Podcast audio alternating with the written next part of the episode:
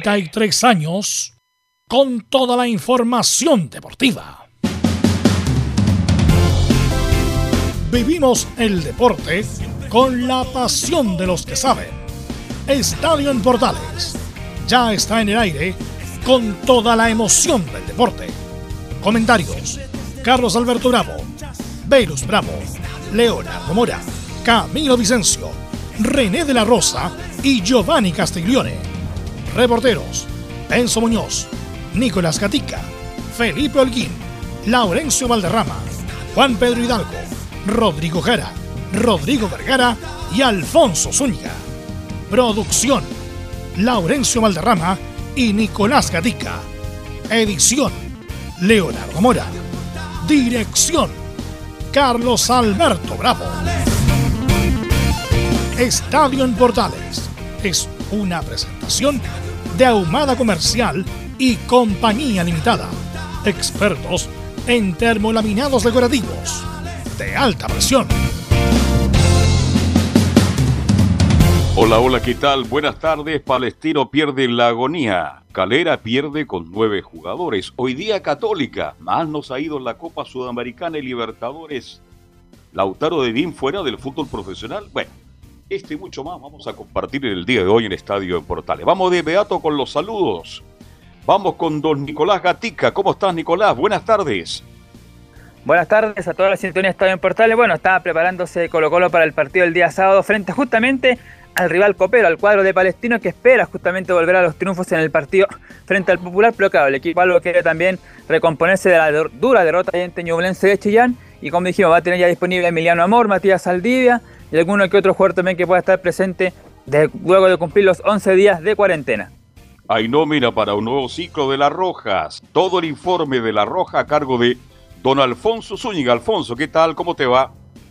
Buenas tardes para todos. Eh, movida la jornada de las oficinas de la NFP luego que el Tribunal de Disciplina confirmara la expulsión de Lautaro de Buin de la primera vez del fútbol chileno a raíz del manejo de sus dirigentes eh, o de las acusaciones que hicieron jugadores como José Barrera y Hans Martínez de falsificación de documentos, lo que aparece horas después de que un programa de televisión denunciara arreglo de partidos que involucraban al equipo del ex entrenador de deportes Melipilla, Carlos Encina. Esto mientras en lo deportivo ya tenemos nómina de la selección chilena, eh, tanto adulta como juvenil, para el próximo microciclo que se realizará la próxima semana en Juan Pinto Durán. Esto y más en Estadio en Portales. Vamos con Enzo Muñoz, el informe de Universidad de Chile. ¿Cómo estás? Muy buenas tardes, Carlos Alberto. En Universidad de Chile obviamente tendremos todo lo que dejó la conferencia de Mario Sandoval, el volante que ingresó durante el partido pasado, producto de la elección de Marcelo Cañete. También sabremos cuántas semanas va a estar fuera el talentoso volante 10 que tiene Universidad de Chile. Y esta noche Católica tiene un tremendo partido con Nacional de Montevideo. Felipe Holguín, hola, hola, ¿cómo te va? Muy buenas tardes, eh, Carlos Alberto, gusto en saludarle a usted y a todos los oyentes de Estadio en Portales. Así es, la Católica buscará romper la historia ante el Nacional de Montevideo, un viejo conocido que tiene el elenco cruzado y esta noche a las 22 horas, por supuesto, será transmisión de Estadio en Portales. Esto y más en Estadio en Portales. Ok, Laurencio Valderrama, ¿cómo están los equipos de colonias para una próxima jornada? ¿No está todavía? Los palestinos ayer. Aquí estamos. Hola, ¿qué tal? Buenas tardes, muchachos. Un gusto de, saludarlos a ustedes y, por supuesto, a todos quienes nos escuchan en Estadio Portales. Por supuesto, vamos a tener eh, lo que dejó la derrota 1-0 de Palestino ante Newell's Old Boys en Rancagua, colista absoluto en su grupo, el cuadro árabe, tres partidos, tres derrotas. Y tendremos las reacciones de José Luis Sierra y del portero Christopher Toselli. Estimas en Estadio Portales. Palestino perdió 90 más 2. Mala campaña de Sierra en Palestino. ¿Está por ahí el profesor René de la Rosa? No. No está todavía. Ya. En cualquier instante. Don Carlos, a todos los oyentes de Portales y a todo el equipo. Qué oh, sorpresa, René, tenerlo. Qué bueno, qué bueno, qué bueno tenerlo, René. Vamos a comentarlo obviamente con René la, la jornada. Está Camilo también, me imagino, ¿no? Sí, sí acá estamos, Venus. Muy, buenas, buenas tardes, eh, para ti y todos los auditores de Estadio en Portales. Algo que comentar con esta mala campaña de los equipos chilenos en la Sudamericana y Libertadores. Sí, sí, Pucho Clemenco, bueno, sí, sí. como era la toda, así que... Eh, máximo de... Pero por ahí debe estar... Eh, no, pero Leonardo la hace todo, prácticamente todo el día con la radio, así que... Eh, ¿Y está por ahí o no? El, empleado del, año, Leonardo ¿Cómo estás, Leonardo? Bien. Está solucionado ya el tema del el, tema. Aquí estamos. Si no fuera por Leo Mora, no sé qué haríamos en la vida. No, pero hay, un grupo de, de hormiguitas que siempre están trabajando. Está Enrico Gatica, Laurencio, Emilio, Anselmo, Cristian Tejo, un montón de gente que siempre está trabajando para que todo salga bien. Pues como decía Carlos al comienzo, lamentablemente hasta ahora no damos pie con bola en las participaciones internacionales, tanto en la Sudamericana como en la Libertadores. Y personalmente yo creo que es muy preocupante el tema, muchachos. Sí, un tema para analizar. ¿ah? Sí, vamos, así que vamos con los titulares que lee nuestro compañero Nicolás Gatica. Claro, exactamente. Comenzamos con los temas de esta jornada de día miércoles en Estadio en Portales. Claro, por supuesto que el director de la NFP ya, a través del Tribunal de Disciplina, ya sabemos que eh, obtuvo por la desafiliación justamente del autor de Buen por todo lo que ya explicó Alfonso Zúñiga al comienzo. De hecho, horas antes, el, el presidente Pablo Milad decía él que no voy a tolerar ningún acto de corrupción en el fútbol chileno. Bueno, ahora nos vamos ya al fútbol internacional, justamente la Copa Libertadores, que claro, para los equipos chilenos no es buena, pero para los chilenos que están en otros equipos sí es buena. Por ejemplo, Flamengo con Mauricio Vila a los 90 minutos derrotó como visitante 3 a 2 a la Liga de Quito en el mismo grupo de la Calera. En el grupo H, Mineiro goleó 4 0 a 0 porteño. Eduardo Vargas ingresó a los 87 y marcó el gol en el local justamente. Por Copa Sudamericana esta tarde Huachipato que deberá estar en la parte más alta de su grupo intentará vencer al complicado cuadro de Rosario Central por sus casos de COVID-19. Como lo habíamos mencionado ayer, entre los jugadores que no van a venir en el cuadro rosarino está el ex jugador de la Unión y de Colo Colo, Emiliano Vecchio. Bueno, la Champions League, tal como lo adelantamos, el City consiguió su primera final continental ¿ah? tras cinco años con Pep Guardiola en el banco derrotó al PSG francés que no pudo llegar a su segunda final e intentar dejar atrás la derrota del año pasado ante el Bayern Múnich. En esta jornada se define el segundo finalista entre el Chelsea inglés y el Real Madrid, que en la ida fue 1 a 1. En el tenis hay buena noticia porque Cristian Garín avanzó a los octavos de final del Master 1000 de Madrid al vencer al alemán Dominic Keffer. Y mañana, vaya partido difícil, va a enfrentar al número 3 del mundo, al ruso Daniel Medvedev. Esto y más en Estadio en Portales. Ok, gracias Nicolás Gatica. Eh, bueno, Emiliano Vecchio le dio un tercer aire ¿eh? en, Rosario, está jugando a gran nivel, incluso en algún momento asomó como posible refuerzo River con el gran nivel que tiene, pero eh, está jugando a gran nivel en el equipo de el Kili, el Kili, el hombre que jugó en el Mundial. González. Kili González, justamente. Que hizo el gol ahí. No, no, no, el Kili González, entrenador. entrenador. El, Así que bueno, y Germán Burgo está en, Newell's, que ayer celebró como hace tiempo no celebraba un gol en el minuto 90 y tanto, cuando Palestino nuevamente perdió. Eh, bueno, vamos con... Eh, bueno, a lo mejor René tiene la experiencia de haber eh, arbitrado en segunda división profesional y lo más probable es que ya te ha tocado arbitrar el autor. Vamos a ir inmediatamente con Alfonso, ¿ah?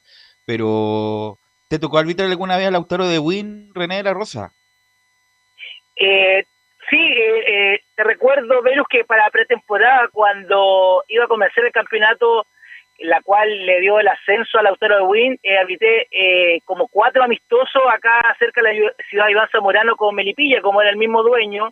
Tuve la oportunidad de ver los jugadores, a Meneses, a Jan Martín, a, todos tuve la oportunidad, antes de, que de todo este enredo que se puede que se puede, ah, incluso estaba hasta el que de Colo Colo, ¿cómo se llama? El que, que jugó en Melipilla, que a lo mejor está jugando en Melipilla, que era bueno para patar, ¿cómo se llama? Eh, jugó en Fernando Meneses.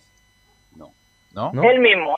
no, no, no, era, no, no, no. Ahí me voy a acordar yo mientras estamos relatando eh, o comentando.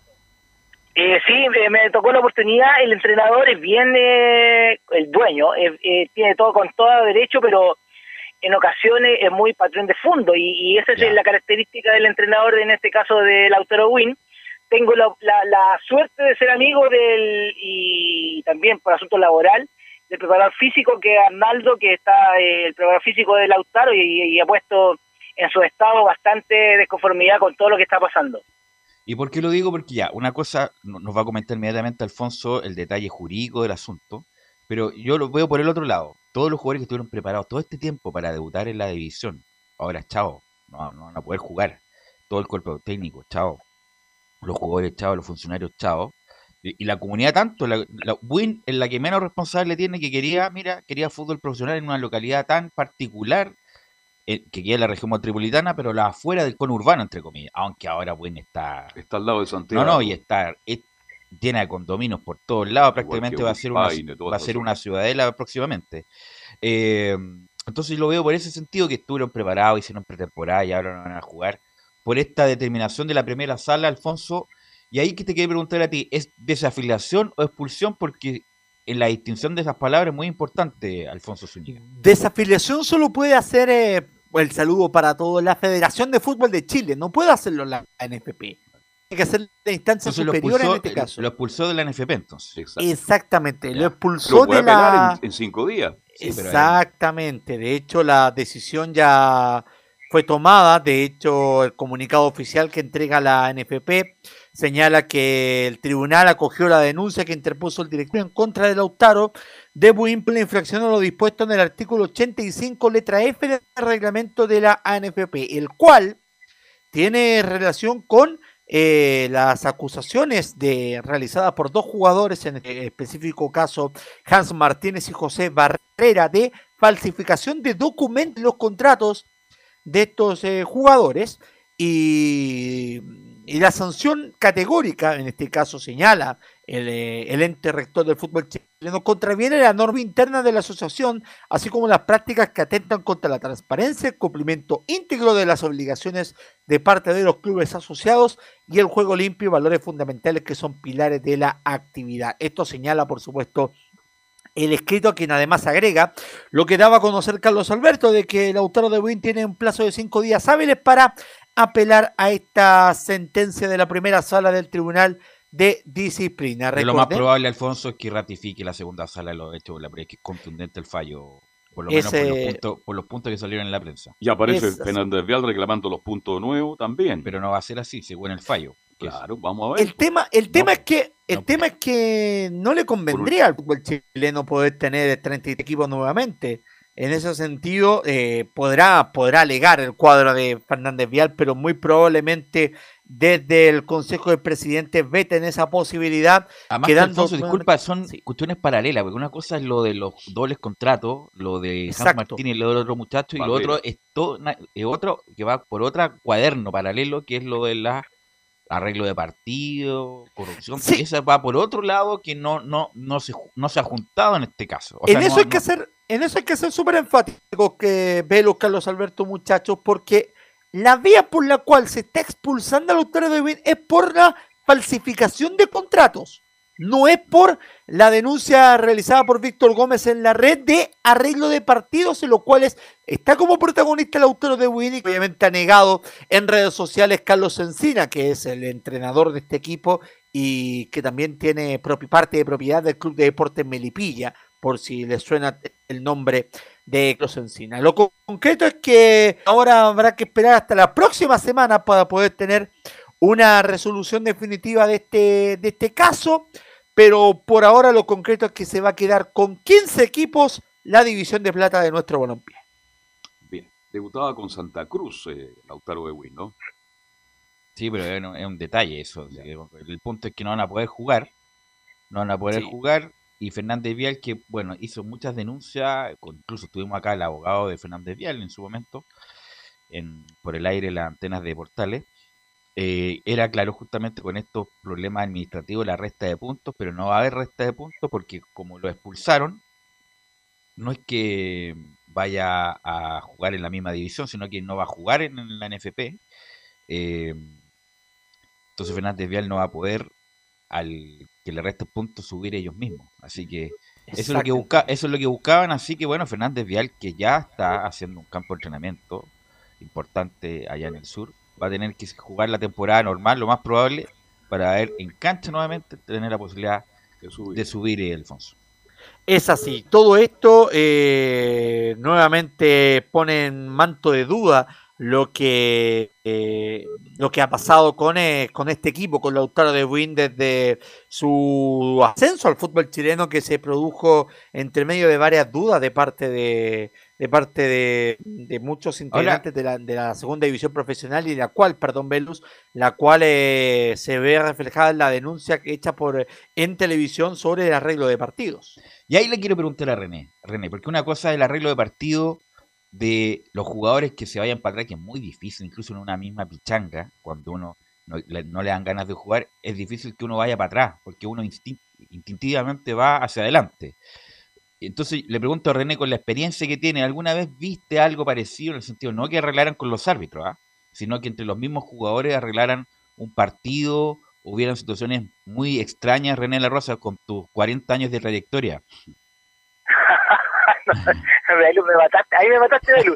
Eh, vamos a dejar aparte los años de trayectoria, pero por la experiencia, yo te, menciono que, bueno, siempre en los términos campeonatos se habla que, que hay incentivo de parte de un equipo que ya no tiene que jugarse nadie, de repente jugó como, como nunca en todo un año. Eh, en ese aspecto no me consta que nunca un jugador, pero se refleja mucho en las imágenes.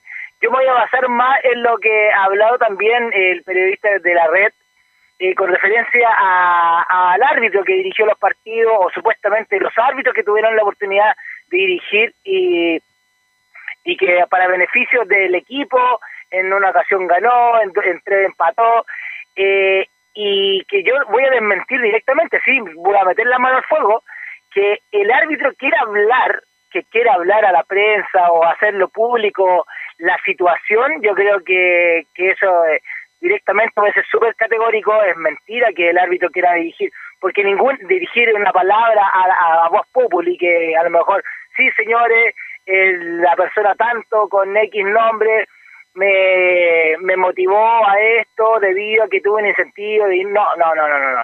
Yo creo que ahí el árbitro con eso, con eso, con esa, declaración pone su lápida y sabe de que lo que se viene, no creo que vaya a querer echar su carrera todo encima, y si algún momento fue así, no lo diría en forma pública como lo está mencionando este periodista, que yo destaco porque tuve la oportunidad de casualidad de poner el canal ese eh, mencionado y vi todo y como siempre he hablado como cinco programas contra autor de por eso eh, me llamó mucho la atención, pero yo te digo, personalmente nunca, personalmente nunca, y lo digo con, con, con, con voz bien oficial, y si que en algún minuto con todo lo que se ha sabido del asunto de la gol, de los árbitros, eso sí, pero ya eh, yo no estaba, pero me, eh, si fue real, él habla muy muy mal de los árbitros y si fue también así y lo incentivaron, debería haberlo hecho en el momento, en el momento, si me está llamando, por ejemplo, me está llamando Velus, dirigente del autor de Win en este minuto, yo corto o directamente le grabo y sabe Jorge, esto pasa porque tienen que tomar medidas en el asunto porque no estamos sin desmerecer a nivel amateur. En nivel amateur, sin desmerecer, vuelvo a repetir, con, el corazón que tengo, eh, eh, es muy, ah, a veces muy más organizado que el campeonato nacional. Incluso los campeonatos de barrio también hay graves irregularidades. o sea, para, para que gane una asociación X, hay movimientos raros. O sea, obviamente la mayoría del fútbol amateur es súper eh, genuino. Eh, es un trabajo noble que hacen de amateurismo, pero cuando van a la final, incluso a finales de cualquier asociación. Los torneos nacionales, Los torneos nacionales. Es terrible. Eh, por, la, por, lo, por, la, lo que se juega. por las rivalidades que hay entre los barrios, entre las comunas, hay cuestiones raras también. Pero bueno, eso parte del fútbol amateur, pero lo que pasa en el fútbol profesional es, mucho más grave. Eh, sí, Leo. la mañana hablábamos con los muchachos en, el grupo de deporte de WhatsApp y, por ejemplo, algunos hablaban de cosas que, que no son éticas pero que no están prohibidas. Por ejemplo, equipos que, por ejemplo, cuando juegan una final, eh, no sé, pues tientan al arquero del equipo rival porque se lo van a llevar al equipo o a un jugador. Claro, por, lo, sacan de la atención. Claro, por ejemplo, algunos se acordaban de algunos ejemplos puntuales. Por ejemplo, decía la Universidad de Chile que negoció con O'Higgins de Rancagua cuando estaban jugando esa final en Rancagua y en Santiago. Decían hace poco, por ejemplo, Colo Colo que fue público esta posible llegada de Cecilio Waterman que podía llegar al cacique y ponían esos ejemplos, pero que no están prohibidos, sino que más bien no se ven bien, no son éticos, pero, pero no están prohibidos y que también hablan un poco de la presión que se le pone al equipo rival para poder hacer ciertos arreglos en, los partidos, para que un jugador quizás no muestre Otro recuerdo, eh, sin ir más lejos, por ejemplo, cuando estaba Emiliano Vecchio en Colo Colo, jugaron esa final con la Unión Española en Santa Laura. Eh, entonces, bueno, pero esa fue personal en todo caso. Claro. Cuando tirar los tiros de esquina. Claro, al- pa- al lo pasaba de largo. Claro.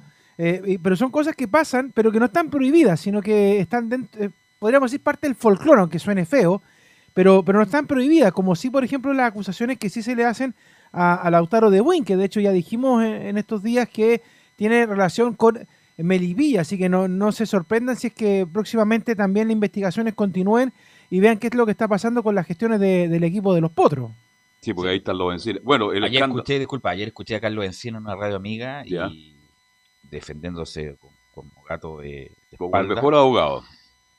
y pero no dijo nada en, eh, en o sea en- no aterrizó nada diría yo No clarificó absolutamente nada, clarificó dejó más a pesar de que bueno estaba escuchando a Bianchi en, en la radio que trabaja y, y no, como que no dijo nada el señor Encina respecto de las acusaciones decía cualquier otra cosa pero no no respecto del punto Es que estas cosas no se manejan, ver un día para otro. Imagínate, usted tocó el... ca- Yo pongo la mano al fuego por los árbitros René de la Rosa, pero en el pasado, yo llevo muchos años en esta actividad, usted sabe lo que pasó con Víctor Ojeda. pero estamos hablando de los equipos Claro. no ¿ah? estamos hablando No, no, de los no. árbitros Pero también aquí se habló que algunos árbitros estaban Sí, involucrados pero- en arreglar partidos. Pero eso ya lo sabemos, del, ¿Mm? del- y también del, del apoyagol, todo el escándalo. No, no, no, Velus, lo- eh, lo que se refiere, Carlos, es que también en el tema de Lautaro de Win, Sí, también pues, involucraron a dos árbitros. algunos árbitros. pero por eso, Sí. Lautaro de Win en la el, en segunda división profesional, que no es el, la elite del arbitraje en Chile, por eso yo le preguntaba a René si en esa Pero, división... pero esos árbitros, Velus, tienen la posibilidad de, de en algún momento subir a primera B o subir a primera A. por O eso, sea, tampoco, posibilidad, tampoco, pero tampoco en- le puede bajar el por eso, perfil. por eso le pregunto a René si en esa división veía cosas raras, porque obviamente, entre comillas, está más fiscalizado lo de la primera división A y B, los conocemos todos, hablamos, comentamos. Por eso yo le preguntaba a René si en esa división, justamente que hay como que menos control, hay posibilidades de corrupción, René. La verdad, Velus, eh, vuelvo a repetir, yo no voy a meter la mano al fuego, yo voy a hablar eh, por mí y los árbitros y voy a poner la mano al fuego por los árbitros que, que dirigieron ese partido porque, aunque tú no lo creas, ese mismo día que estaba en la entrevista de- del canal ya mencionado, eh, tuve la oportunidad de meterme, a- a- ya de- me la hice de, de- de investigador y, y averigüé quién dirigió ese partido. Y efectivamente dirigió, como eran instancias finales, siempre lo hacen todas las comisiones, eh, ponen a los mejores árbitros de la categoría, pero se los saltan. Ponen al uno más arriba o dos más arriba. En este caso fue Juan, eh, Juan Lara fue el que dirigió ese partido que supuestamente estaba eh, y Juan Lara estaba en otra división. Así que por eso mismo no se comprometía a, a, su, a, a subir de categoría o, o- o tener más influencia en la división. Punto uno. Y vean dónde está ahora Lara, en el sentido, yo estoy hablando en el buen sentido de la palabra, que él no va a querer perder su carrera, echar todo al bolsillo por un arreglo que el cual no lo podría, tiene la oportunidad. Lo hacen, lo denuncia, es más válido que después de dos meses, de tres meses que haya subido, que se sepa algo. Bien, defiende a sus pares, me parece bien. me parece muy bien. No, más- Oye, más- pero más sería, sería complicado que... Porque, a ver, eh, convengamos una cosa, Juan Lara no es de los árbitros más pulcros que tengamos en la división, ¿no? Pero es de los es de los árbitros emergentes. Aunque Sí. el otro día lo vi mal, René. ah, Bueno, es Sí. otro, eh, para otro Sí, tema. sí, no, Con- sí, pero también, sí, todos tenemos que no podemos ser, no, no podemos ser tan autocríticos y yo soy también auto, autocrítico toda- todos los días nos levantamos con el mismo pie, así que, Sí, eh, no, no. pero él está en la división de, en este caso de, de, de honor y lo voy a defender hasta la muerte de los No, no, árbitros es- porque igual no Lara- Lara-. René, Es disculpa, proyecto, es un proyecto. árbitro emergente, sin duda, Sí. con futuro, pero el otro día no lo vi no bien. no. No lo vi bien y ojalá mejore su actuación porque si no se va a quedar en árbitro emergente nada más. Menos Eh, mal que fue al VAR, ¿ah? Leo, eh, Lo que sí eh, quiero mencionar algo algo súper cortito, Velus, que, que no quiero que tampoco quede impune y que yo siempre defiendo el árbitro. Yo encuentro lo que pasó, eh, voy más atrás ahora, eh, con Osorno y Católica, y yo creo que ahí Patapolis ya anduvo más. Vamos ahora, vamos a operar a Patapolis, pero no es el tema. Claro, no es el tema. No es el tema y también in- investigar el Porsche que se compró René La Rosa después de un partido que dirigió ahí. También hay que investigar. Hay que Es- investigar es- ahí. es Oiga, verdad. yo me encontré con Es su, muy eh, extraño ahí. ¿eh? René me Sí. encontré con su amigo Alex, el árbitro. Usted lo ubica, el moreno, ¿no? Alex Bernier. Sí, le mandó muy... Mire, yo iba caminando, andaba comprando el pan y me para un señor don Carlos Alberto, que gusto de saludar. Que me conteste el teléfono René La Rosa, le No, no, no, no, no. Este, y hablamos, habló muy bien de usted, ¿ah? habló que era un tipo trabajador, ¿ah? un tipo esforzado y por algo estaba, había llegado donde, donde mandó muchos saludos a mi amigo Alex. Así que se los cuando se encuentre con muchas él, gracias, don Carlos, y muchas gracias también por las palabras suyas de, de Alex. Así es. Alfonso. Y todo esto mientras, eh, mientras se entregaron las nóminas ayer, tanto de la selección chilena adulta como de la selección juvenil, para los microciclos que van a realizar a partir del lunes 10 de mayo, tres y media de la tarde, en Juan Pinto Durán. Son 10 jugadores de la selección eh, para la adulta. En este caso es un portero que sacaría López de Deportes La Serena. Se suman a él Jonathan Andía, defensor de la Universidad de, Universidad de Chile. Otro portero, Brian Cortés de Colo Colo. Jan Bosellur, defensa de Coquimbo Unido. Daniel González, defensa de Santiago Wanderers. Mediocampista cerca Tomás Alarcón, Higgins de Rancagua. Leonardo Gil de Colo Colo. Pablo Parra de Curicó Unido. Más los delanteros Marcos Volados de Colo Colo. Ángelo Enríquez de Universidad de Chile e Iván Morales de Colo Colo. Ellos van a tener que sumarse el día lunes a los trabajos en eh, Juan Pintuderán, mientras que también hay, hay una nómina bastante extensa de jugadores juveniles, pero dentro de los cuales quiero destacar, por ejemplo, a Jason Rojas y Daniel Gutiérrez, los dos de Colo Colo, a Marcelo Morales, el lateral izquierdo de la Universidad de Chile, a Brian Soto, Vicente Pizarro también de Colo Colo, a Gary Moya del Everton que es titular, a Joan Cruz de Colo Colo, Alexander Oroz de Deportes Iquique, Luciano Arriagada de Colo Colo, Simón Contreras de la U y Alexander Aravena de la Universidad Católica. Todos ellos van a trabajar bajo las órdenes de Patricio Ormazábal. No se extrañe, por supuesto, que entrenen en conjunto tanto la adulta como la sub-20 en esta próxima semana de selecciones previa al partido donde, ojo, no se extrañen si Colo Colo pide, por ejemplo, mantener a alguno de los jugadores fuera del proceso de selección por la situación que están viviendo ellos con el COVID-19. Así es que no se extrañe si eso pasa.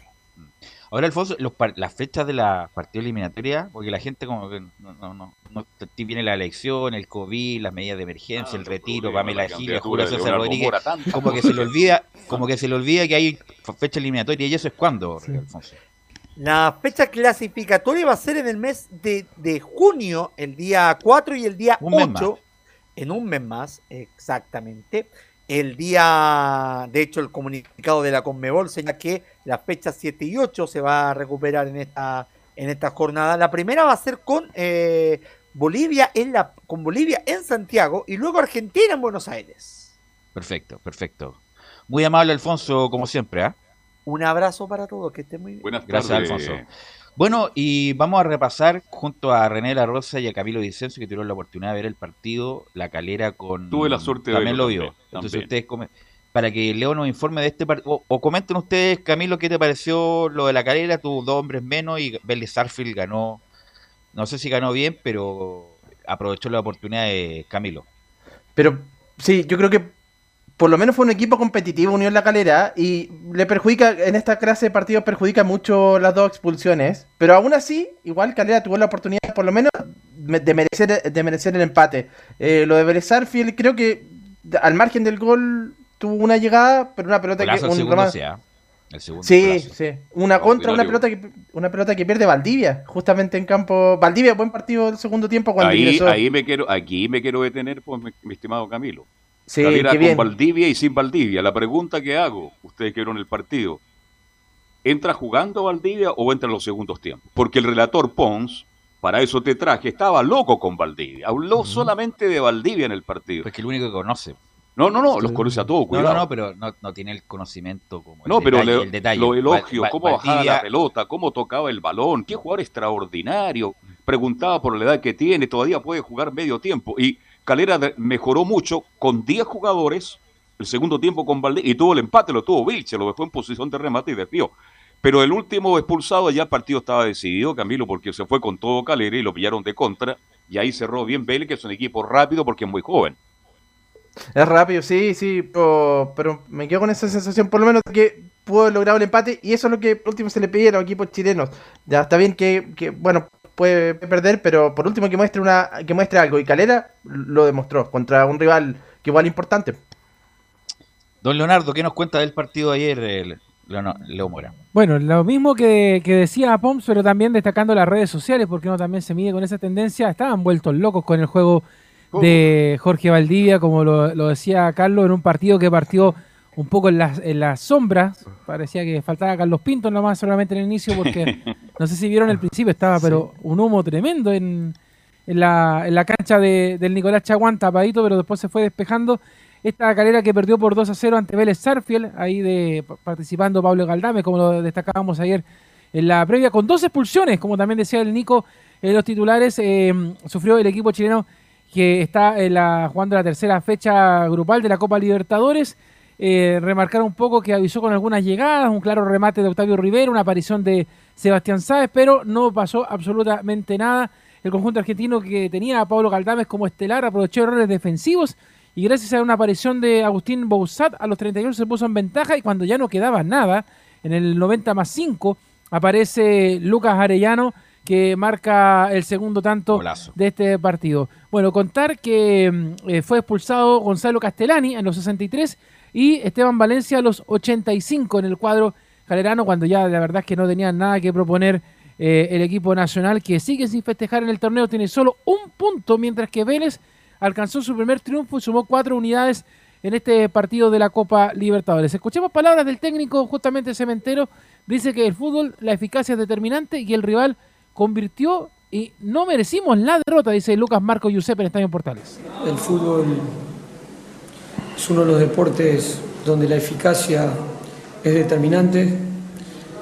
El rival tuvo una situación en el primer tiempo y convirtió.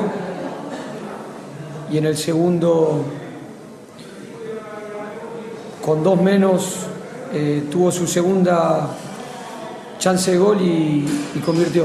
Y nosotros tuvimos ocasiones para marcar tuvimos aproximaciones y aún en desventaja numérica con uno menos y con dos menos el equipo eh, mostró juego, mostró intención siempre de ganarle, compitió y creo que no merece la derrota. Bueno, y también eh, habla justamente de lo que comentábamos, de las incidencias del partido, esto de tener eh, dos jugadores menos y él dice que esto no es solamente cuestión de suerte. No suelo eh, relacionarlo con la suerte. Eh, creo que el equipo sí hizo los méritos para, para poder marcar, aún en, desventaja numérica, el equipo fue superior y con dos menos, si bien se hizo difícil, eh, también creo que mostramos eh, un espíritu combativo, de juego, de búsqueda y pusimos hasta la última jugada del partido, pusimos en aprieto a un, a un gran rival, a un rival que está primero en la Liga Argentina y que creo que en el, desarrollo del juego eh, fuimos superiores, creo que fuimos superiores. Leo, ¿sí? Sí, solo para llegar el primer gol también de Vélez, un, golazo también, una, un pase al espacio de Tiago Almada, creo que la figura de, Vélez, y después la recibe muy bien ahí el sector izquierdo con una media vuelta a Pablo Galdames para, para que convierta finalmente a Bouzet. Buen partido de hay que destacarlo. ¿ah? ¿Sabe cuál es la virtud de Galdame? Que le entrega el voto a un compañero, fíjese. No sé si juega bien. Juega bien, pero a mí no me pues, sí, No, no, es de mi gusto personal. a, mí tampoco no me convence, pero ayer lo vi muy bien Leonardo y Calera pudo empatar el partido con 10. Con 10 lo pudo empatar. Pero bueno, fue una buena actuación porque no le sirvió nada y ahora está comprometido Unión La Calera.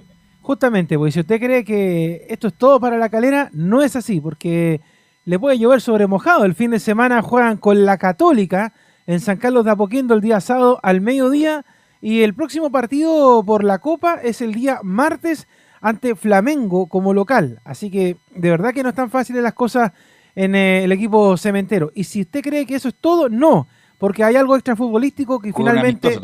No, no, no. Pero ah, tiene, tiene relación con lo que decimos siempre en las transmisiones, que nos tomamos un poco la chacota, pero que fue bastante serio el tema que ocurrió finalmente con eh, el arquero del equipo cementero, Alexis Martín Arias, que siempre decimos no sabemos si juega él o juega otro, pero finalmente la Corte de Apelaciones de Valparaíso confirmó eh, este martes la medida cautelar del arraigo nacional contra el ciudadano argentino Nicolás Ambrosio como autor del delito de usurpación en el caso del portero que ya mencionamos recién, así que bueno, todos ya sabemos que pasó el año pasado cuando se hizo este cambio de, PCR con el, portero del equipo cementero y eh, viajó a pesar de que estaba contagiado de coronavirus, así que finalmente el Tribunal de Alzada de Valparaíso dijo que esta, esta sanción ocurrió efectivamente, así que dan por hecho el tema de usurpación. Eh, poncha esta persona Nicolás Ambrosio, que algunos dicen que... Ambrosino? No, Ambrosio. Ya, eh, y, que, y, que lo, y que lo relacionan mucho con, obviamente, con Bragarnik y todos los temas que ya hemos hablado en otro momento. Así que esa es la situación eh, con respecto al tema eh, extrafutbolístico que le pasa a Unión La Calera. Por el lado de Alexis Martinaria no hay ninguna sanción no, puede, puede escalarle, porque bueno, el autor bueno está en una tensa calma, ya se, entre comillas se resolvió, todavía falta la apelación, pero ya hubo una sentencia en primera instancia. Y lo de La Calera, esto también puede escalar, así que cuidado con La Calera, que también puede haber alguna sanción si es que se confirma esto de la suplantación de que también estuvo metido dirigente de La Calera. Eh, es muy grave de lo que pasa en el fútbol chileno.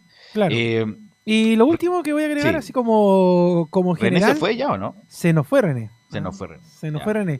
Eh, en, el, en este bloque. Chao René. ¿ah? un grande don René de la Rosa. Todavía esperamos el celular nuevo de René de la Rosa. ¿sí, ¿ah? ¿Cuántos años de trayectoria? 40. 40, no, son bromas. No, Pero era.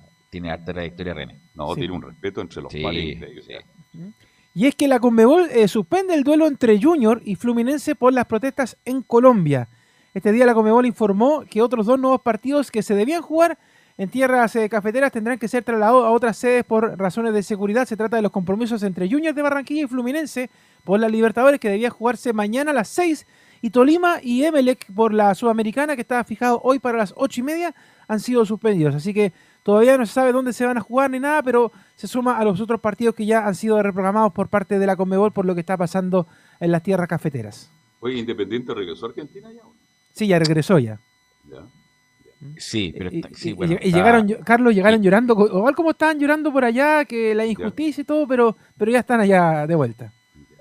En, escuché en la mañana la esposa de Andrada, eh, porque Andrada le dio coronavirus. Eh, y no sabía dónde estaba, si lo tenían bien a resguardo, se quejó con todo el mundo. Eh, es bien particular lo que pasa con esto de los protocolos distintos que entre la Comebol y los estados respecto de que conforman Sudamérica. Pero bueno, vamos a ir a la pausa, muchachos, y vamos a volver con Palestino, que ayer vi o día vi la cara del Coto Sierra y esa cara de derrota, la verdad no se la saca nadie, así que vamos a la pausa y volvemos con Laurencio Alderrama.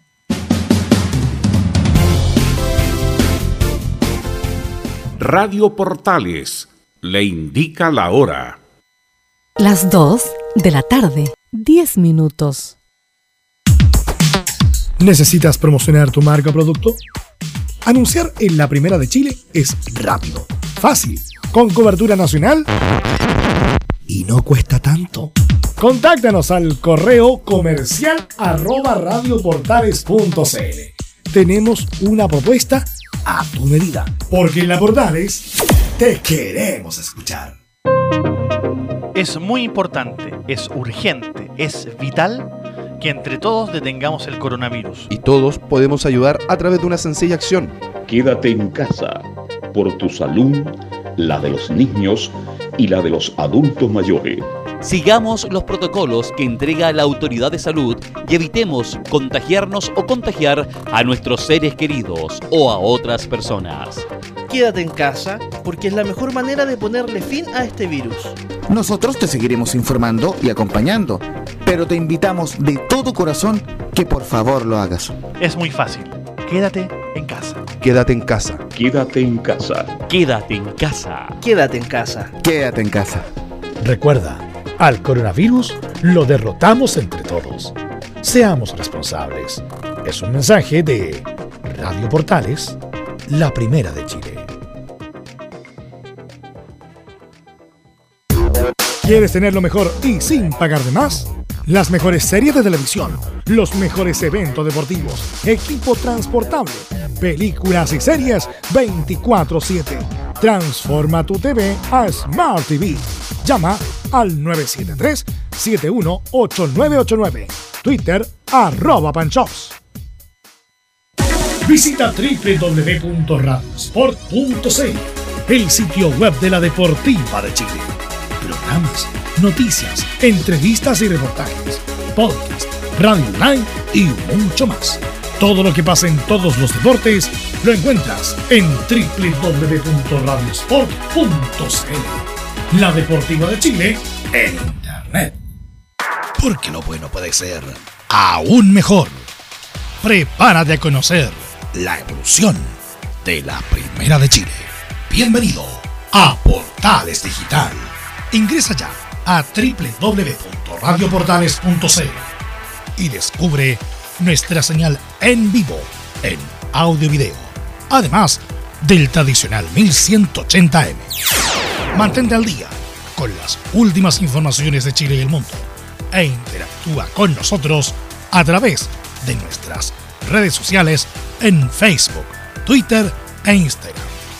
Recuerda www.radioportales.cl La nueva multiplataforma de la Primera de Chile ahora es aún mejor. Termolaminados de León, tecnología alemana de última generación. Casa Matriz, Avenida La Serena, 776 Recoleta. Foro 22 622 56 76. Termolaminados de León. Desde todo Chile. Desde todo Chile. Y para todo Chile. Y para todo Chile. Portales Digital está en todas partes. www.radioportales.cl Entre Marco Grande y Marco Chico, media vuelta y vuelta completa. Escuchas Estadio en Portales, en su edición central. La primera de Chile, uniendo al país, de norte a sur. Son las 14 horas con 14 minutos y antes de ir con Laurencio y lo que dejó Palestino ayer, cumple hoy día 42 años Cobresal. Cobresal, entonces te quiero preguntar a ti, justamente porque más experiencia tiene de los que componen Estadio Portales, ¿cómo era ir al Salvador? Mira, ahí está el himno. ¿Cómo era ir al Salvador en los 80? Para los millennials que no tienen idea, que ahora se toman un avión, llegan al Salvador, llegan como directo, pero antes era toda una aventura llegar al Salvador. No, antes de llegar a El Salvador era una aventura, porque uno podía solamente verlo llegar de día. No había vuelta de avión porque la, el aeropuerto no era iluminado. Y les quiero contar a los auditores que era prácticamente, con el más profundo respeto, a tres piezas de madera. Entonces uno te- cuando terminaba al otro día muy temprano te dice lo más temprano posible para chequearse y para poder retornar. Pero una ciudad La ciudad, pues, la la ciudad a eso voy. Quiero hablar de la ciudad que era encantadora porque en esa época que yo viajaba mucho habían sobre 12 y 15 mil habitantes. Hoy día creo que El Sabor tiene 6 mil, 7 mil habitantes. Entonces había más movimiento. Las avenidas anchas, propio de los americanos de la época que llegaron ahí a trabajar el asunto del cobre, avenidas anchas, muy limpias. Muchos lugares donde se hacía mucho deporte. Yo compartí mucho con Carlos Robles cuando era gerente. Pero esa ciudad igual es pequeña. Sí, no, no. Nació pequeña y es pequeña. Claro, obvio, pero de 15.000 a 6.000 como tiene ahora, bueno, hay una diferencia. Y ahí era Carlos Robles, el gerente del club, atendía muy bien a la prensa, ya había una sola hostería, que todavía está, que es muy bonita, es muy elegante, que está prácticamente detrás del estadio, y era todo lo que había, caminar por la plaza, el paradero de taxi. Ya, y en esa época no había internet, no había Nada, no había nada. nada. Entonces, justamente la gente llega al fútbol a esa zona para que ese campamento minero tuviera alguna entretención cada 15 días. el Correcto. El estadio siempre fue bien presentado, bien tenido. Para comunicarse en esos años había que pedir una línea. Y para pedir esa línea había que hablar con un señor que era el administrador del estadio, si había se recibido la orden y que si estaba instalada o no la línea. Entonces era toda una, no sé, había que hacer mucho esfuerzo. Cuando uno ya tenía la línea en la cabina, y cuando ya lo estaban escuchando en Santiago, uno descansaba. Ahora, Y uno también, disculpa, destaca los técnicos de esa época porque no, hay, no había la tecnología de ahora, que ahora es, es más fácil porque hay antena de celular y uno puede salir por cualquier vía, pero en esa época no. No, pues. En esa época no, era eh, prácticamente un milagro transmitir de, de algunas zonas del Cuando país. yo transmití, eh, cuando la U ganó después de 25 años, esa línea la pedimos nosotros 30 días antes y la chequeábamos en la radio y minería todos los días. Si está la línea, está la línea. Llegamos dos días antes. Fuimos al estadio, nos dejaron entrar, chequeamos la línea para, la- para tener absolutamente la seguridad. Ahora, volviendo al tema de Cobresal, que bueno, fue muy importante en su momento, vivió su pick en los 80 sin duda, donde incluso compitió en Copa Copa Libertadores, y, y- y- y en forma, una, una, una medida más estúpida del, de- del, del siglo, le piden ampliar a Cobresal el estadio porque tenía mínimo aforo. Sí. Pero no, había menos gente en El Salvador. Y así quedó el estadio, un estadio grande que, Para Cobresal, 18.000 personas. que Cobresal nunca lo llenaba por sí mismo. En Copa Libertadores sí lo llenó. Nunca lo ha llenado por sí mismo, diría yo. Ah, claro. En Eh, Copa Libertadores, porque la gente que sube María Elena y toda esta zona de, de Diego Almagro suben a ver el fútbol. Ni siquiera cuando salieron campeones llenó el estadio. No, porque en Cobresal.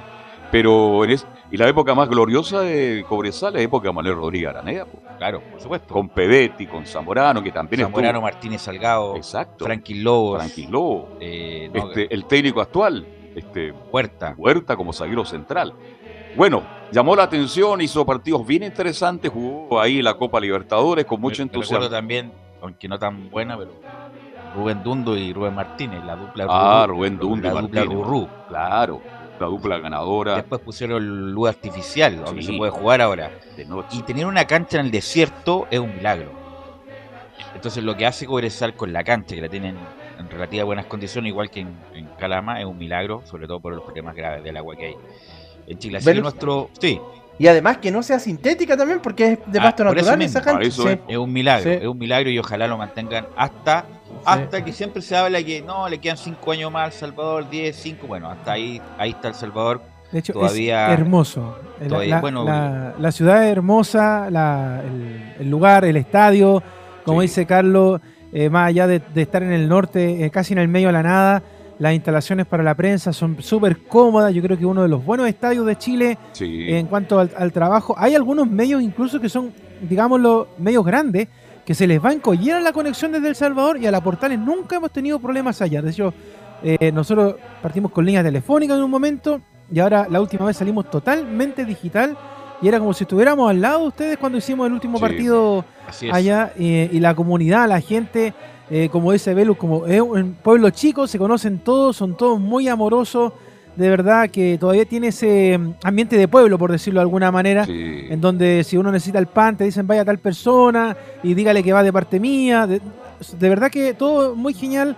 Y bueno, el trabajo de, de Cobresal también, es un equipo que, que hace rato que no uno no habla de él como que estuviera en el descenso ni nada. Siempre un equipo de medianía de tabla, muy tranquilo.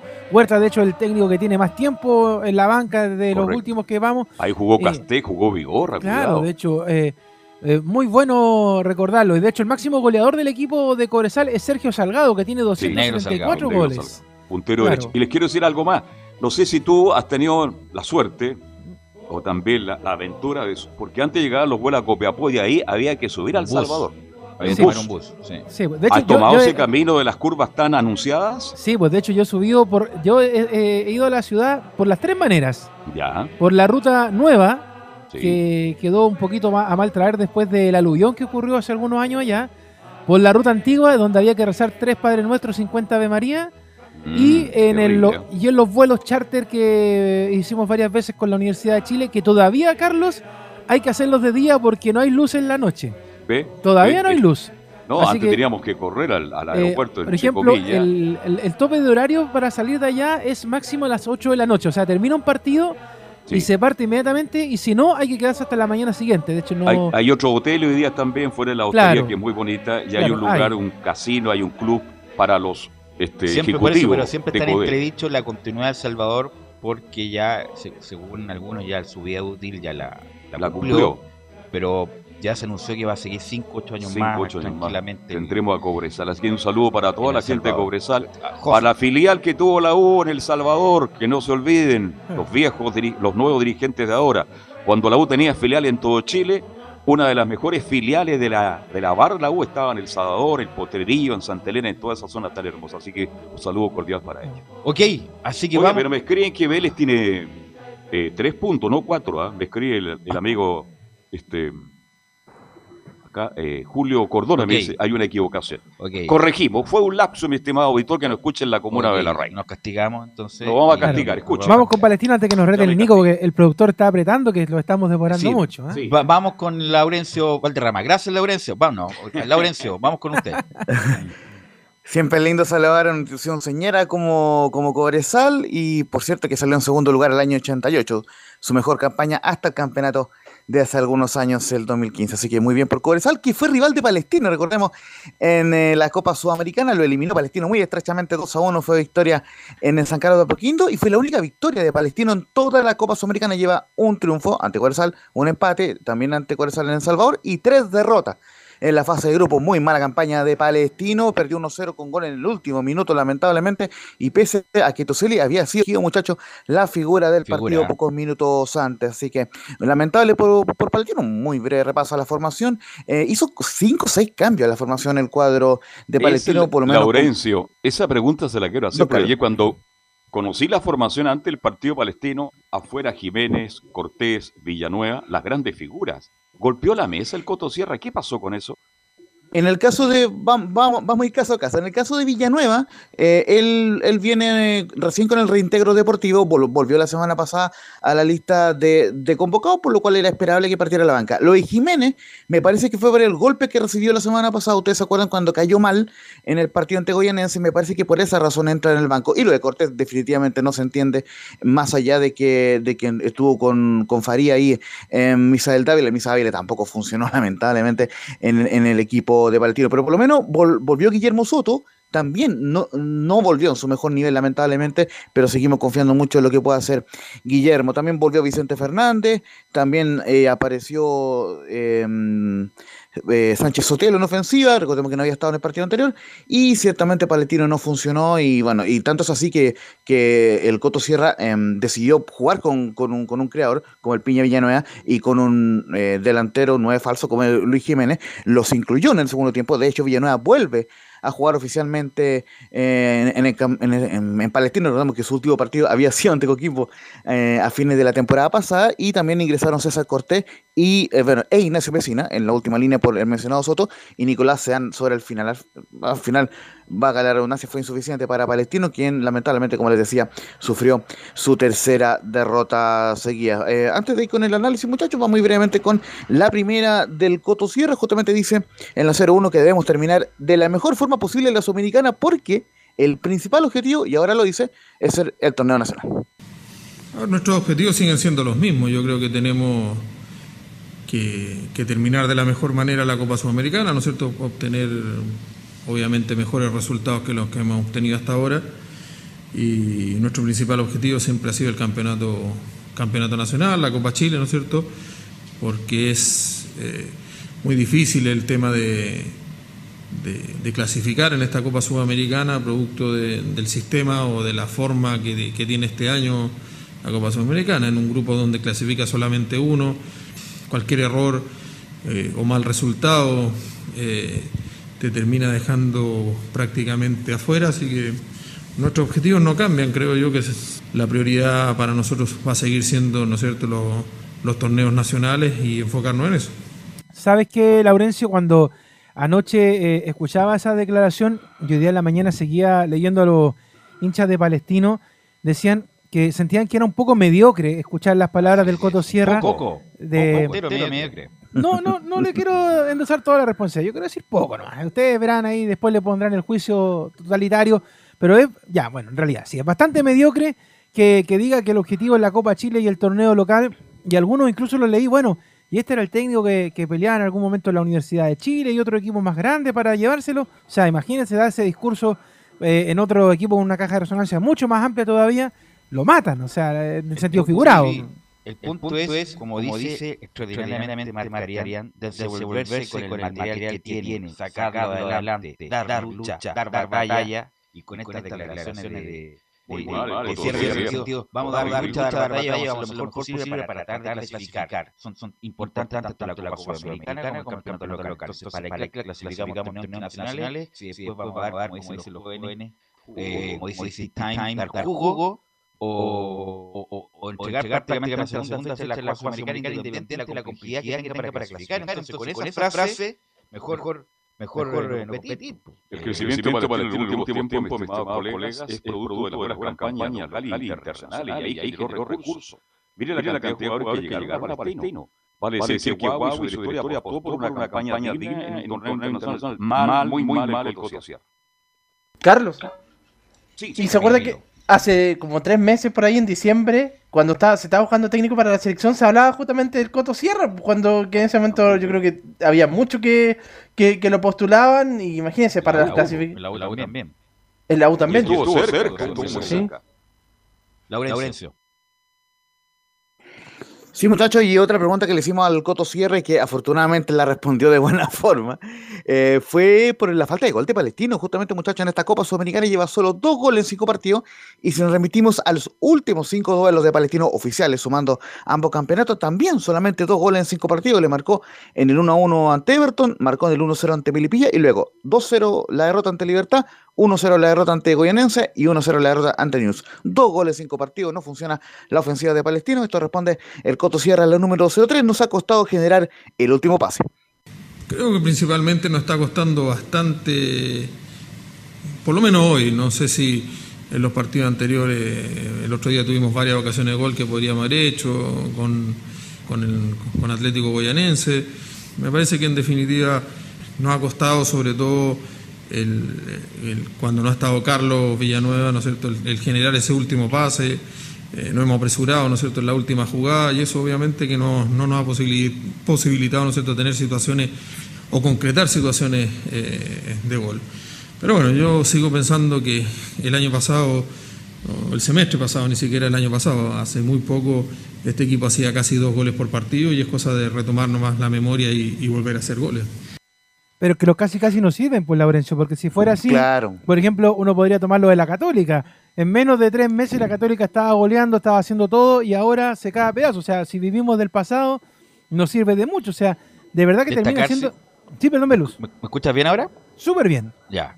Ahora Destacar lo de, sí, destacar lo de Toseli. ¿ah? Eh, no obstante eso, Toseli es como lo más decente. al- lo más decente Palestino. Pero, pero ¿tú sabes lo que significa eso, Velus? Significa, si, si uno destaca al arquero, Sí, sí, sí. significa que el resto del equipo para arriba se cae a pedazos. O sea, Pero cero, pero cero digo- poder ofensivo, cero defensa, los volantes no están cortando. O sea, Leo. Se hace, bien, se hace ver bien Toseli porque los demás no están funcionando. No, y- yo y- lo- y- disculpa, Laurencio, lo cuento como Sí. un rendimiento individual. Toseli no jugó todo el año en Católica y que demuestre buen nivel me parece bien. Interesante, sí. No, y una cosa eh, bastante extraña en el análisis de los jugadores de, de- eh, del Coto Sierra y que lo vamos a escuchar también en Toseli y en el, y en el Velociraptor, Brian Carrasco, es que estaba revisando la estética oficiales de Conmebol, la posesión de Palestino 62 contra 38. Hasta ahí bien, porque Palestino se caracteriza por eso. Pero ojo, en los remates totales, 5 de Palestino, 19 de, de Newell's. Y remates al arco, uno solo de Palestino y 6 de Newell's Old Boys. Es decir, eh, tenía más el balón palestino, pero fue mucho más profundo el cuadro argentino. Eh, así que eh, también esa, eso es algo de lo cual se, se, tienen que hacer, cargo en el cuadro de palestino. Va- vamos a escuchar un par más de los jugadores de, de palestino. Justamente le, le preguntábamos, comentarios en portales también a Brian Carrasco, cómo se soluciona la falta de gol. Recordemos, con miras al partido de Colo Colo, con convencimiento hay que seguir creyendo y no, y no abandonar. con convencimiento. Creo que hay que seguir creyendo, no abandonar. Creo que eh, sí o sí va a llegar luego el gol si tenemos ese convencimiento de, que estamos haciendo las cosas bien y con convicción solamente. eh, no hay que abandonar. Nos está faltando el convencimiento de, cuando llegar hay que terminar la, jugada. Creo que nos quedamos ahí entre terminar o no terminar y, al final ellos pudieron aprovechar los espacios que dejamos y, y pudieron nos convirtieron en el gol. ¿Cómo queda la tabla, Laurencio, con esto? ¿Laurencio? Por ahí escuchamos a Laurencio. Se, justo se, se le cayó la, la conexión. Ah, Ahora sí. Ahí Ahora está. sí. ¿Cómo, queda, la, última cómo que- queda la que- tabla? Te dicen Laurencio con, ¿Cómo queda la tabla esto? con esto? No, está, está bastante complicado el tema de, de Valentino porque quedó Libertad como líder, 6 puntos. Goyanense segundo con 4, Newell's tercero ahora con 4, se escapa de Palestino. Y último queda el cuadro árabe sin puntos. eh, Libertad eh, juega esta noche con Atlético Go- Go- Goyanense en el partido eh, donde si Libertad gana ya Palestino queda eliminado prácticamente de la Copa Sudamericana, faltando tres partidos todavía. Recordemos la no próxima tiene visita. Palestino. No tiene nada Claro, que eh, hacer. eh, Palestino será, visitará el próximo miércoles al Pero ahí se dedica 21 al 30 torneo horas. local, porque ya ganar la Copa Chile. ¿Mm?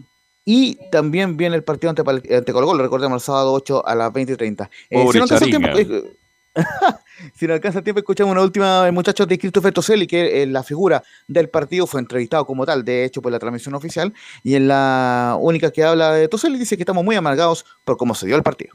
Sí, la verdad que estamos muy, muy tristes, muy amargados por, por cómo se dio el partido, eh, porque dentro de todo el partido estaba controlado, mm, ellos prácticamente no, no habían tenido situaciones claras y un contragolpe nos pilla mal parado y, y se derrumba un poco el buen trabajo que, que habíamos hecho, especialmente en el segundo tiempo donde creo yo que, que mejoramos bastante. Mm, Y acá hay que levantar cabeza, eh, tenemos un partido importantísimo el fin de semana por, por el torneo local. Y después hay que seguir peleando. Esto no, no- no ha terminado y tenemos que rescatar las cosas positivas. Son eh, respuestas que tenemos que buscar. Eh, creo que eh, por cómo jugamos el segundo tiempo es, es el camino, teniendo la pelota, eh, teniendo oportunidades, con más, más posesión, pero no sabría dar una respuesta. Eso es de, mi parte el informe de Palestino. Recordar que el cuadro está penúltimo con, con cuatro puntos en el campeonato nacional, ah, eh, pero con un partido pendiente ante Huachipato, recordemos. Así que, eh, por supuesto, que debe ganar sí o sí el día sábado 20 o 30 horas ante Colo Colo, eh, si no se, se quedará más complicado ¿Cómo andó en la tabla del equipo del Coto. ¿Cómo anduvo ¿Sabes, Artichoto? sabes que no, sabe don Carlos que no, no lo vimos mu- muy bien, Ya. lo, lo tiraron a, a volantear, digamos, un poco por detrás de, de- de la posición de Sánchez Sotelo y No, lamentablemente le pregunto no- porque cuando no por ahí bien. todos los medios hablaban de Barty, Pero hay Barty, que ir con Barty. tranquilidad, no hay que ser Hay que- hay que ir con lapidario. calma, hay con sí. tranquilidad. No hay Eso- que ser lapidario. Un muchacho de 18, 19 años hizo un gol, tiene condiciones, juega con Son Newell's los medios, equipo, viejo, los equipo de primera. Entonces hay que ir con tranquilidad. Perfecto. Y en algún momento cuando ya se, el, el- el tipo juegue y ya tenga un, que hace un año en primera, hay- ya, este sí, este no, este es la- hay que ser lapidario con cierto. Pero ya, ¿qué edad tiene Bartichotto? 19 años. Claro, no, no me lo va a esperar hasta los 23. No, no, no, pero ver, ver cómo se desarrolla este campeonato. Es cosa de cuántos jugadores que Sí, la crítica no es a Bartichotto, a los medios que le dieron con bombo. Era porque era el hijo de Bartichotto, entonces era una nota periodística. Tenemos que había- terminar con eso. Pero había una nota periodística que había que hacer. Eh, el hijo marcó después de tantos años Punto, pero no digan gran proyecto, un jugador interesante, incluso el Coto Sierra. encuentro lo que es un que que es- venderla. Sí, también es verdad. Que un- por eso Sí, mismo, pues, nosotros que mismos también lo hacemos lo mismo, así que ¿qué no venimos? a hacer? Sí, No, pero pues nosotros que- un equipo que Bartichotto era extraordinario. No, que es un buen jugador, es un buen jugador, Bartichotto. Piano, piano, piano. Es un buen- es un buen jugador. Como los que creen Lo- que el pito Carlos, es figura. Pero ¿no? no, tampoco ser lapidario con el muchacho. Te escucho. No, eh, muy cortito con esto. eh, el Coto Sierra, no- no- como ya lo vimos en la conferencia pasada, no le gusta hablar de jugadores individuales.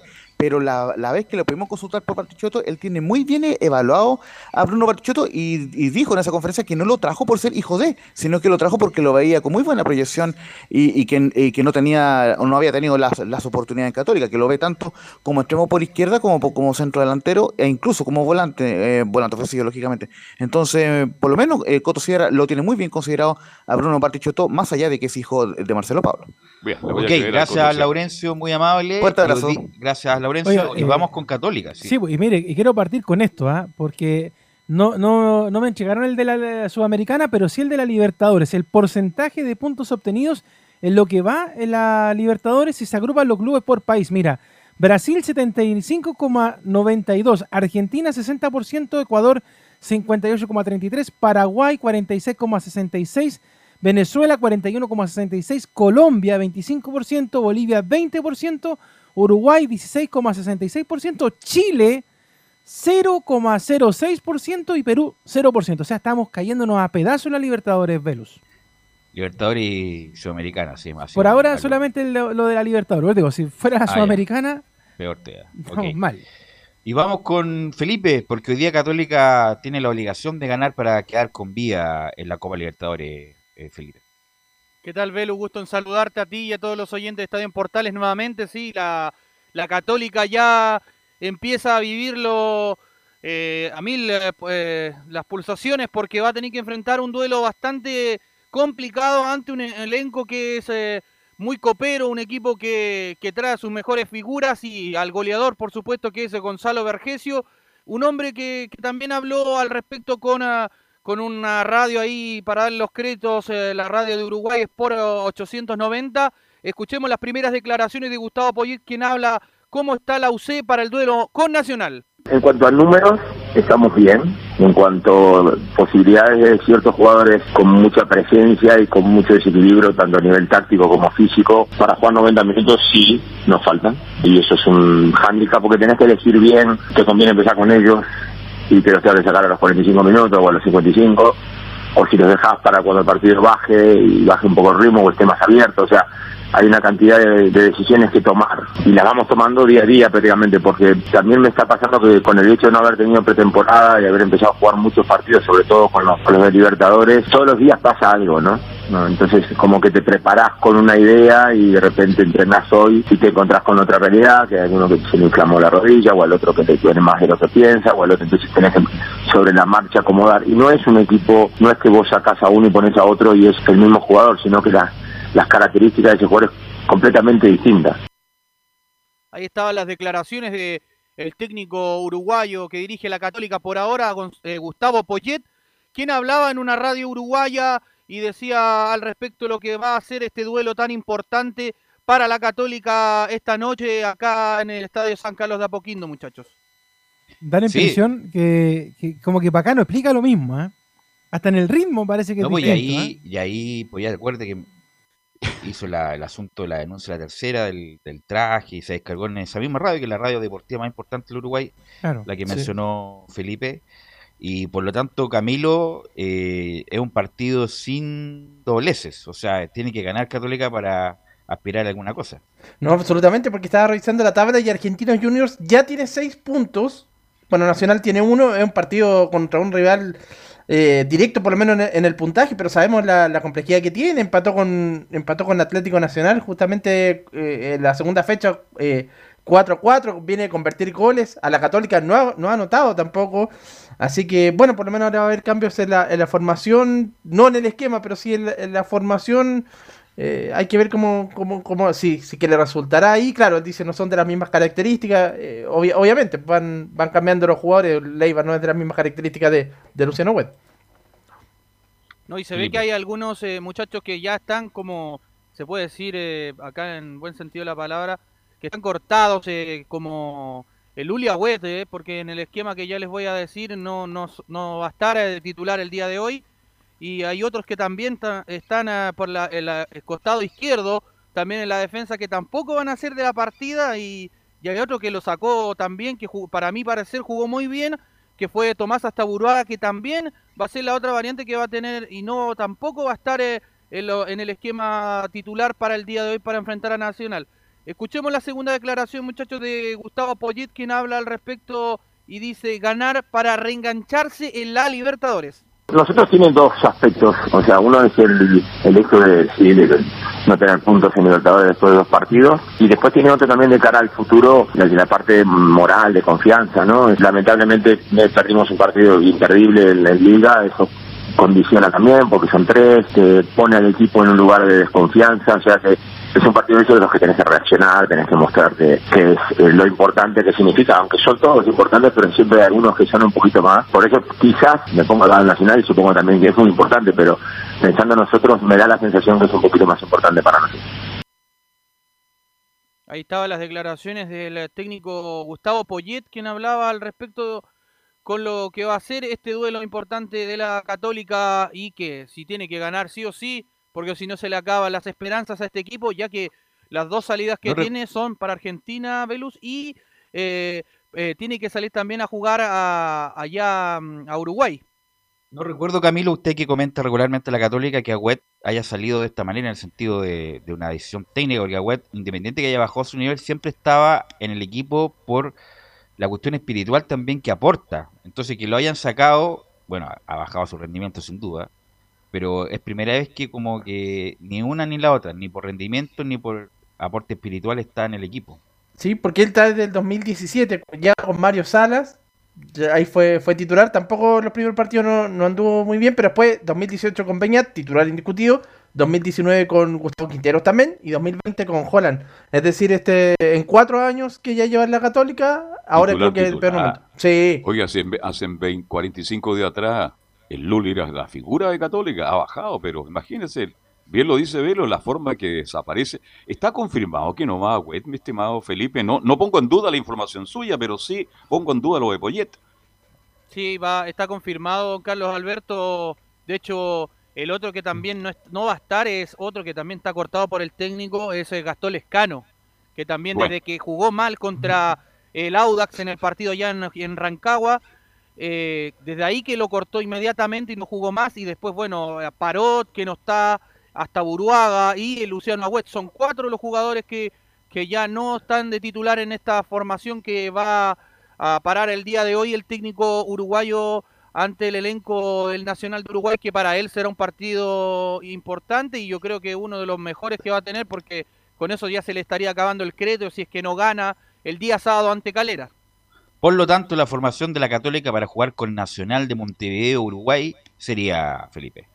Saltaría con Matías Dituro en portería, línea de cuatro en el fondo, Raimundo El Catuto Rebolledo, Juan Fuentes, el ex hombre de Estudiantes de La Plata, Valver Huerta y cierra la línea de cuatro en el fondo por izquierda, Juan Cornejo. En eh, labores de contención estarán Ignacio Saavedra y Juan Leiva. En labores de creación estará Marcelino Núñez y arriba tres delanteros por derecha del puntero eh, será José Pedro el Chapa salida el capitán, centro delantero goleador Fernando el Toro San Pedri y por izquierda cierra la delantera el jugador Edson Puch, el reggaetonero. Esos serían los 11 de la Universidad Católica para enfrentar al Bolso al Nacional de Uruguay esta noche en San Carlos de Apoquindo, por supuesto, transmisión de estadio en Portales. ¿Horario, Felipe?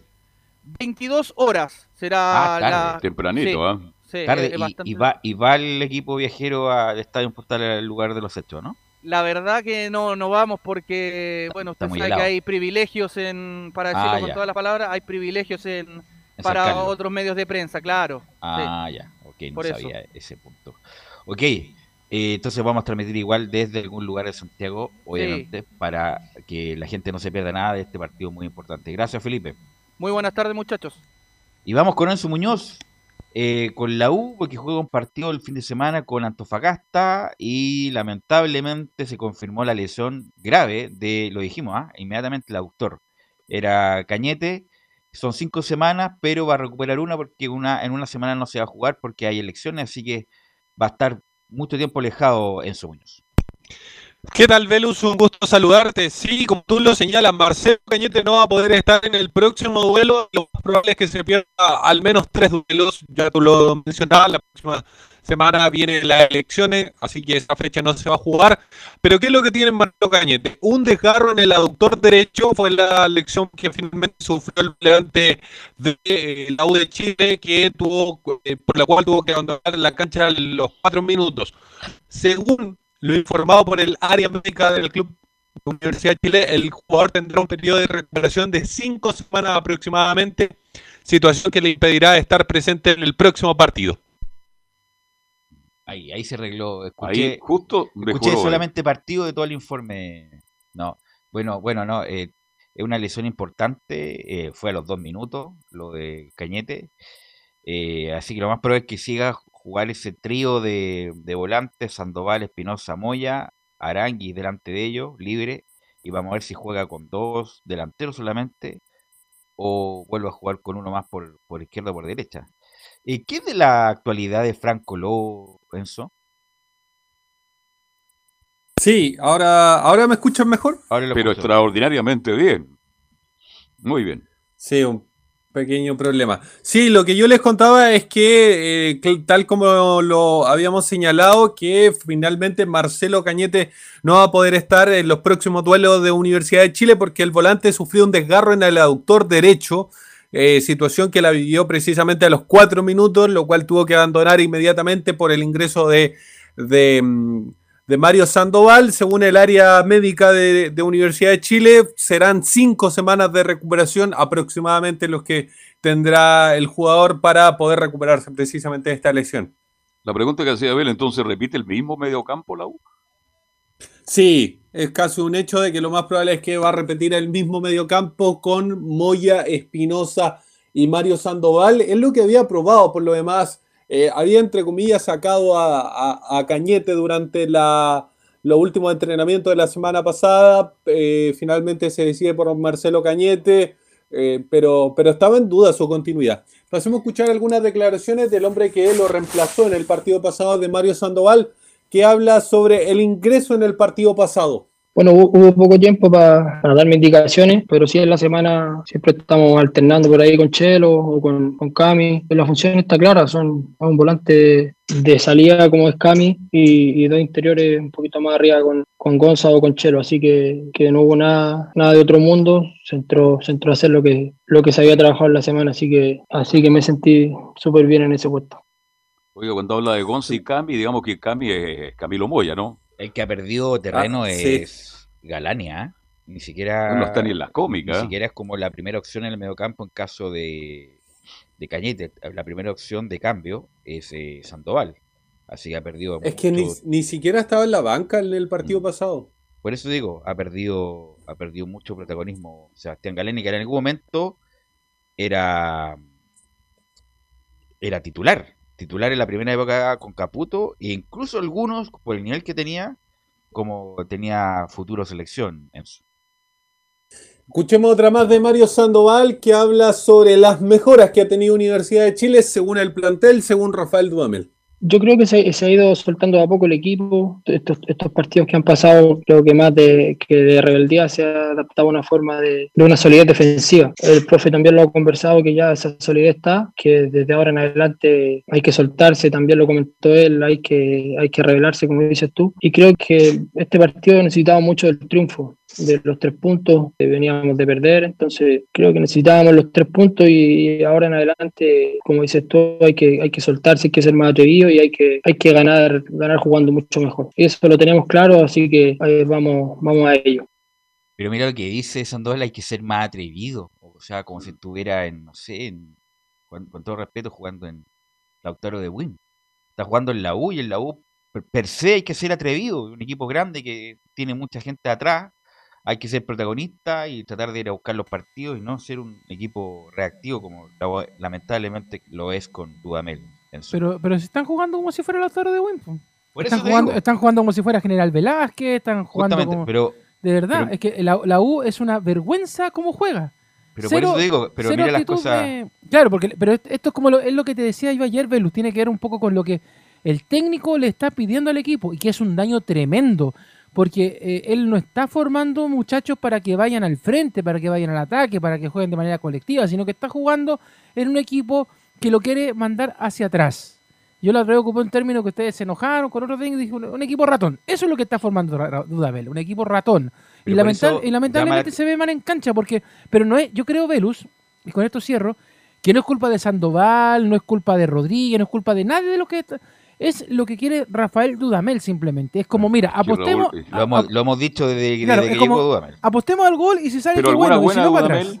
¿Ah? Defiende bien el equipo, defiende más ordenado que el año pasado. Es que eso es lo que no quiere sé Carlos. defiende también. ¿Cuántas opciones tuvo Wander el otro día? ¿Ah? ¿Cuántas manos? Bueno, pero los números. no defendió bien. No defendió bien. Destacados comentaristas y hombres exjugadores dicen que defiende muy pero bien. Defendió bien con, yo estoy con Wander. Defendió bien no, porque Wander. ¿Llegó cuántas veces mano a mano llegó Wander? Es que llegó varias. Es que la U atacó un poquito, se abrió y de contragolpe lo pillaron mal. bueno, bueno, eso son opiniones. tuvo, un remate al arco la U que atacó. Bueno, porque intentó llegar, pero pisar el área. la U jugó horrible, porque los punteros que tiene Luján, que ha sido un fracaso hasta ahora, el señor Luján, y el señor Rodríguez, entre paréntesis, los dos abrelata que trajo la U, hasta ahora no, rinde bien, no rinde. Juegan bien eh, Osvaldo y Arias, si no fuera por ellos sería peor. Pero defiende más, quedó mano a mano. ¿Cuánto mano a mano este muchacho, el venezolano? Cabrera y el, el, muchacho venezolano y el que entró después. El puntero Quedó mano a mano con Depol, no, no, la uno defendió bien el otro día Fue todo malo el otro día. Claro, sí, ese es el tema, que Dudamel está haciendo jugar mal a la U. Y el próximo DT, sea quien sea, va a tener que primero cambiar ese chip y después de eso poner su sistema de juego, porque ya está arruinando el juego de la Universidad de Chile en esta forma. Y quizás qué es lo que va a pasar con Antofagasta, si yo insisto, es, un partido pero con signo de interrogación tremendo.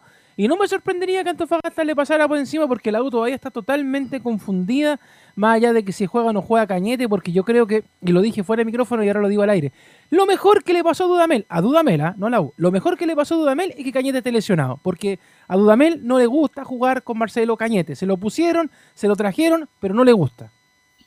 Claro, pero la pregunta que me hago yo en este minuto, ¿y quién habilita a los delanteros ahora de la U? Porque tiene, tiene que jugar abierto, Carlos, ahora, con Aranguis. Y de hecho, deje, deje que Aranguis juegue libre. Si eso es lo que, Por eso no, si el, problema, yo- el problema, el problema es Dudamel porque la verdad eh, echaron a a Pelicer sin, o sea, ¿cuánto Bueno. estuvo? No tuvo nada, lo echaron. Seis, siete partidos para Eh, casa. por- Y Dudamel lleva mucho tiempo, ya lleva seis meses y la verdad no ha habido ninguna mejora en el caso de la U. Enzo. Escuchemos una más de Mario Sandoval que habla sobre una posible salida de Rafael Dudamel. No, el equipo estamos, estamos 100% con, concentrados en jugar, en ganar, eh, estar con el, con el técnico. No, no, no estamos preocupados de, de quién se va o quién no se va, estamos preocupados de hacerlo mejor y de ir mejorando partido a partido.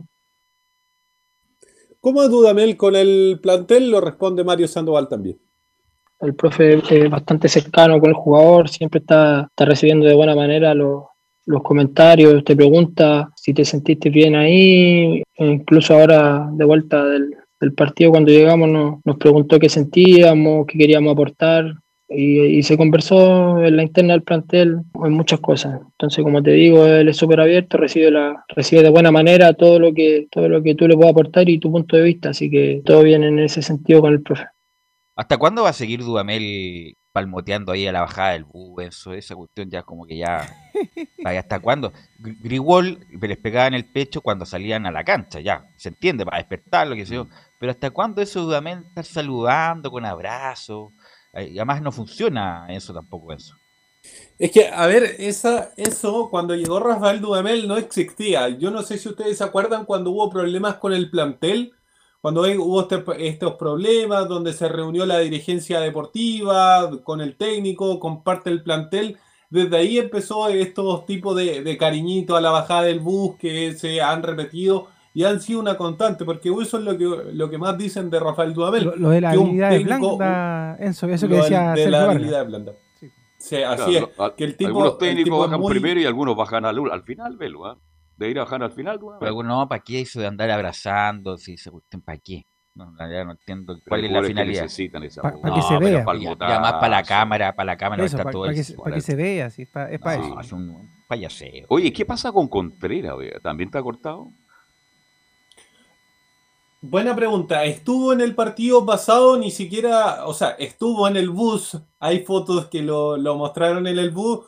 Eh, lo más probable es que haya estado en, en el estadio, pero finalmente no se Sí, vistió. hay fotos que se le entregó la colación para la vuelta. Ya. O sea, hay fotos Un sándwich gigante. Claro. Un sándwich y una bebida. Y ahora fue llamado al, al microciclo po, por la Por eso sub-20. pregunto, por el pito que partió. ¿Algo más, eh, Enzo? Eso nomás con Universidad de Chile, que obviamente ya prepara el partido par- de este día domingo contra Deportes Antofagasta, así que mañana vamos a tener más informaciones de la U. Equipo viajero, ¿cuándo viaja el equipo viajero? Eso pregúnteselo a Leo Mora. A Leonardo Ah, Isaac. Leonardo, por eso le pregunto a Leonardo, ¿el equipo viajero qué día viaja el sábado? El mismo domingo. El mismo Ah, vuelo ya, directo, bien, vuelo vuelo directo. directo, otro El nivel. Directo a. Cerro Moreno, ¿ah? Otro nivel. ah. Exactamente. Directo a Cerro Moreno. Otro nivel está en Portales. Ok, gracias Enzo. Y vamos con don Nicolás Gatica, con Nicolás Gatica para que nos comente esta nominación por primera vez de un mi- a un microciclo, por, por lo menos, para Leonardo Gil, Nicolás Gatica. Sí, por supuesto, la primera nominación de Leonardo Gil, pero antes una, una cortita, bueno, a propósito de que está Lautaro de Buen el tema este de, de la, primero, de la expulsión y después hay que ver si es desafiliación, hay tres jugadores que estuvieron con paso, paso por Colo Colo que están en el actual plantel del cuadro de Win, que son Michael Ríos, ¿ah? ¿se acuerdan de él? Francisco Lara y Christopher Penrose, son los tres jugadores que pasaron por Colo Colo, de hecho dos de los primeros, Francisco Lara y Penrose, fueron formados en el Cacique y Michael Ríos que tuvo un paso, son los tres jugadores que están ahí en Lautaro de Buen, que por supuesto también, lamentablemente a ellos también le, le afectó este, este tema de la, la expulsión del cuadro de Lautaro de Buen. Y claro, lo de Leonardo Gil no es mera casualidad que sea eh, convocado a la selección chilena por primera vez, porque más allá de todas las loas que se le ha hecho y todo eso, salió una estadística de Opta que habla del fútbol chileno y dice que Leonardo Gil en los seis partidos que ha jugado, porque Leonardo Gil hay que decirlo, ha jugado todos los partidos de Colo Colo, de hecho el fin de semana, el sábado ante Ñublense, era él el más experimentado junto con Gaete y otros más, que vamos a escuchar allá a Gaete. Y claro, de todo lo que ha jugado, ha jugado 540 minutos en esta fecha, ha, ha dado 352 pases el jugador Leonardo Gil, dando 59 por cada encuentro, lo que se traduce en un pase por cada minuto y medio de juego. Además, claro, eh, es el jugador justamente que más pases ha dado en este campeonato y además el que más, uno de los que más ha hecho asistencias. ¿ah? 48 pases en profundidad ha dado Leonardo el Colo Gil en este campeonato, así que no es mera casualidad su nominación a la selección chilena. Perfecto, este, bueno, Gil nominado a, este trabajo de la selección, se lo ha ganado, indudablemente ha sido un jugador bien importante en el medio campo de Colo Colo.